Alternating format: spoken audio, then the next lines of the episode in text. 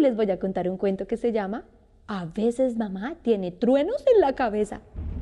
Escrito por Beata Boada, ilustrado por Dani Padrón, de editorial Algar.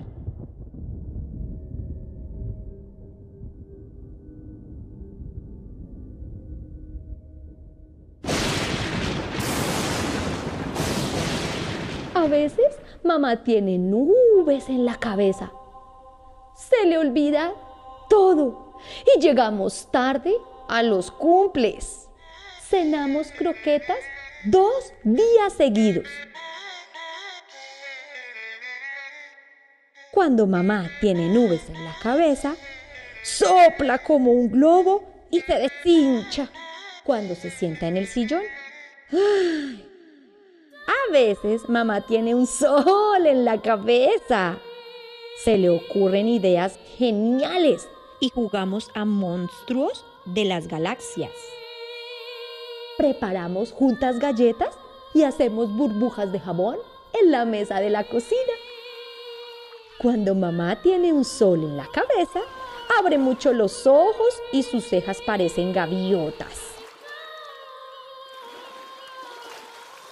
A veces mamá tiene lluvia en la cabeza, no habla mucho y no tiene ganas de jugar a piratas. Cuando mamá tiene lluvia en la cabeza, se tumba en el sofá como un caracol. Mamá llora a veces. A veces mamá tiene un arco iris en la cabeza. Su boca parece un plátano canta en el coche y me da millones de besos. Cuando mamá tiene un arco iris en la cabeza, desayunamos churros. Mm. A veces, mamá tiene truenos en la cabeza. Habla muy alto y con los dientes juntitos. Cuando mamá tiene truenos en la cabeza, no me perdona la última cucharada y prefiere estar sola. Y a veces mamá tiene estrellas en la cabeza y se queda mirando sin ver y habla despacio. Sé que mamá tiene estrellas en la cabeza porque se le reflejan en los ojos.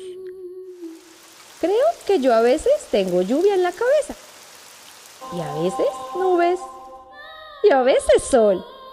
Otras veces tengo en la cabeza el arco iris me enfado, me alegra, pongo triste. Estoy contenta. Mamá me ha regalado unas gafas mágicas para ver las nubes, la lluvia, los truenos, el arco iris, el sol de nuestras cabezas. Porque algunas veces yo también tengo truenos en la cabeza. Qué divertida historia, ¿verdad?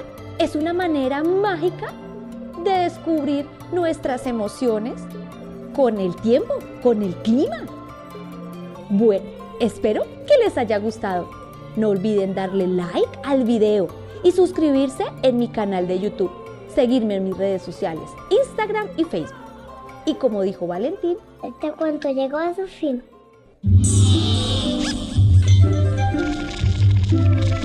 Cuentos